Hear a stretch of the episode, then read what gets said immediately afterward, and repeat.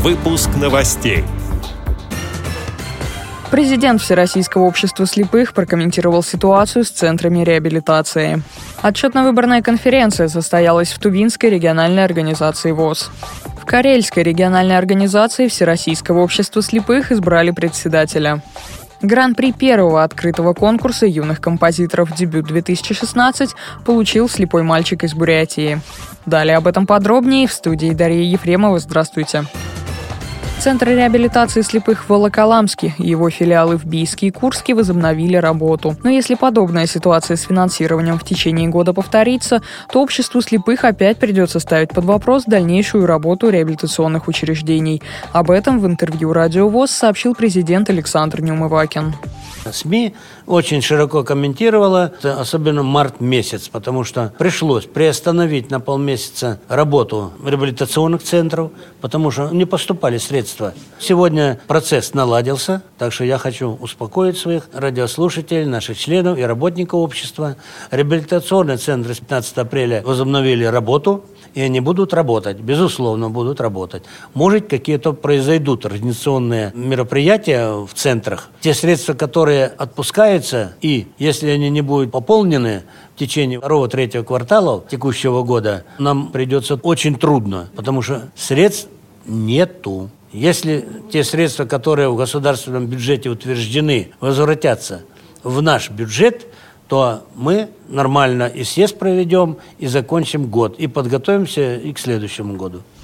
Напомним, трудности с финансированием реабилитационных центров возникли из-за задержек с оформлением документов между Всероссийским обществом слепых и Министерством труда России. В данный момент работа началась в полном объеме. Пресс-служба на официальном сайте ВОЗ опровергает информацию о сокращении субсидий на 2016 год на 50% и направлении 100% средств на зарплату работникам. Цитата. «В настоящее время прорабатывается вопрос о возможных изменениях в постановлении правительства от 15 января в части увеличения доли средств средств, используемых получателем субсидий на оплату труда, осуществление иных выплат сотрудникам организации, предусмотренных законодательством Российской Федерации, и общехозяйственные расходы. На данный момент эта доля составляет не более 50% от общего объема субсидий. Конец цитаты.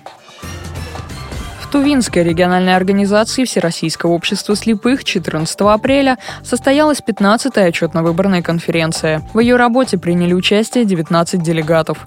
По результатам голосования на должность председателя правления Тувинской региональной организации ВОЗ был избран Ангер Хартек. Он же стал делегатом на 22-й съезд ВОЗ. Председателем контрольно-ревизионной комиссии впервые избрана Полина Дандуб. А в Карельской региональной организации Всероссийского общества слепых 19 апреля состоялась 22-я вторая отчетно-выборная конференция. В ее работе приняли участие 24 делегата. По итогам голосования председателем региональной организации переизбрана Елена Савченкова. Она же стала делегатом на 22-й съезд ВОЗ. Председателем контрольно-ревизионной комиссии впервые избрана председатель Беломорской местной организации Светлана Мухамедова, сообщает пресс-служба ВОЗ.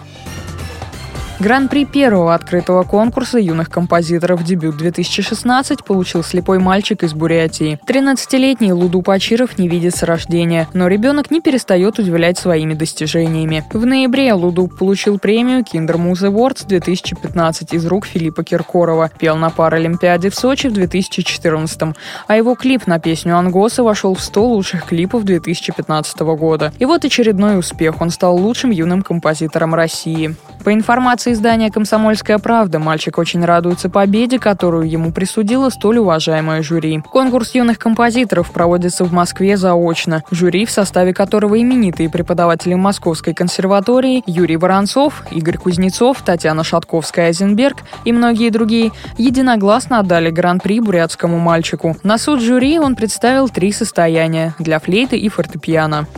С этими и другими новостями вы можете познакомиться на сайте Радио ВОЗ. Мы будем рады рассказать о событиях в вашем регионе. Пишите нам по адресу новости собака. А я желаю вам всего доброго и до встречи.